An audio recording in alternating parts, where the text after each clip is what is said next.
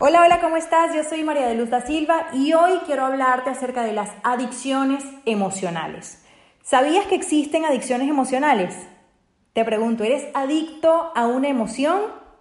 Para empezar, quiero aclararte la duda en caso de que, de que es primera vez que escuches este tema de las adicciones emocionales. Sí, podemos hacernos adictos a una emoción bien sea agradable o desagradable, consciente o inconscientemente. Pero, ¿qué es una adicción? Simple y básico. La adicción es algo que no podemos dejar de hacer, así que queramos conscientemente. Todos en algún momento hemos visto o conocido parejas que se la pasan la vida peleando, pero aún así siguen juntos y la razón principal de que sigan juntos y de que no se quieran separar es que, aunque suene ilógico, Estar mal los hace sentirse bien. Están acostumbrados a eso y son adictos químicamente. Sin duda, nos podemos hacer adictos a los químicos que se producen en nuestro cerebro y cuerpo cuando sentimos una emoción. Esos químicos afectan nuestro comportamiento y hasta la forma de ver la vida. Estar mucho tiempo sin esas sustancias internas, en caso de sentir esa adicción emocional, nos haría sentir incómodos y haremos todo lo posible a nivel inconsciente, obviamente todo eso es a nivel inconsciente, para volver a sentir esa emoción. Existen muchas personas que tienen como emoción principal la rabia. ¿Has conocido a alguien que se la pasa amargado? o la tristeza o la culpa y buscan crear esas situaciones que los hagan volver a sentir esa emoción. Todos, todos conocemos a alguien que explota de ira por cualquier tontería y busca un problema por cualquier, por cualquier tontería. Eso quiere decir que esa persona quizá, bueno, quizá es adicta a la emoción de la rabia.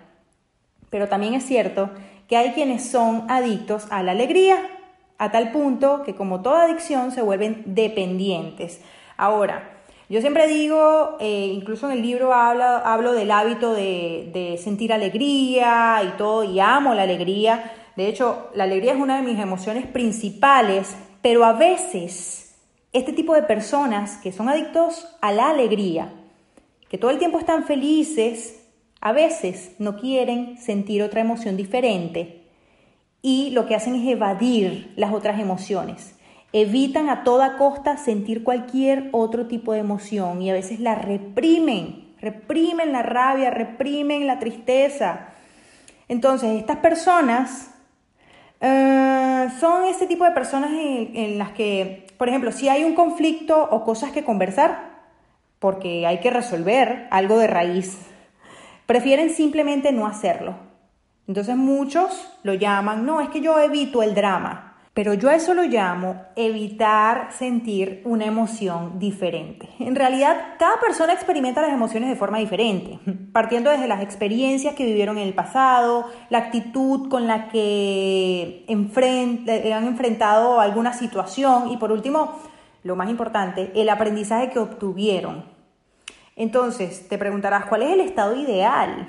si no puedo sentir alegría o si siento la alegría. Realmente, lo que quiero decir con la adicción emocional de, por ejemplo, la alegría, wow, es sabroso sentir alegría, es sabroso tener la alegría. Si leíste mi libro ya entiendes esta parte, pero si no lo leíste, estás solo escuchando el podcast, eh, te lo explico aquí. Es sabroso sentir la alegría y sentir que esa es una emoción principal en tu vida. Pero también hay que saber canalizarla a nuestro favor porque muchas veces si sientes mucha alegría, euforia, puede que tomes decisiones desde esa emoción que no sean tan inteligentes. Simplemente tomaste la decisión, por ejemplo, las personas que venden cosas se, se apalancan de las emociones de las otras personas. Si sientes mucha alegría, eh, pues allí la persona sencillamente ya sabe, o el vendedor ya sabe que eh, te vendió aquel producto. Te estoy poniendo un ejemplo, ¿no?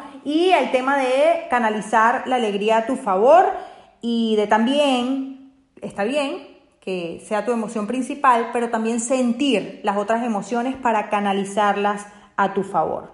Entonces, ¿cuál es el estado ideal? La ecuanimidad. ¿Has escuchado esta palabra? La ecuanimidad es un estado ideal en donde reina la paz interna, la serenidad y cuando se presenta alguna emoción desagradable, se maneja de forma proactiva, sacando el mayor provecho de cada una de las emociones. El primer paso es que comiences a evaluar las emociones más comunes y frecuentes en ti. Esto yo lo hago con mis clientes y también en el blog de mariadeluzdasilva.com Allí hay un blog de hábitos y hay un PDF, colocas el correo, hay un PDF que se llama Habit Tracker y allí puedes también colocar tus emociones, todas las emociones y colocas cuántas veces a la semana has sentido alegría, cuántas veces has sentido eh, rabia, culpa, miedo y ahí vas dándote cuenta de la cantidad de veces que sientes una emoción y te das cuenta si eres adicto a una emoción. Entonces, hoy te pido que te preguntes. Yo siempre hago preguntas y me encantaría que ustedes mismos se las respondan, que tú mismo te las respondas para así ir descubriendo más cosas dentro de ti. Cuando experimentas cada una de esas emociones, pregúntate, ¿dónde se originan? ¿Cómo las enfrentas? Y sobre todo, vuélvete consciente de si eres adicto a alguna de esas emociones o no. Me cuentas qué tal te va en mi cuenta de Instagram, arroba María mi página web mariadeluzdasilva.com, coachingideal.com y nos vemos en un siguiente podcast. ¡Mua!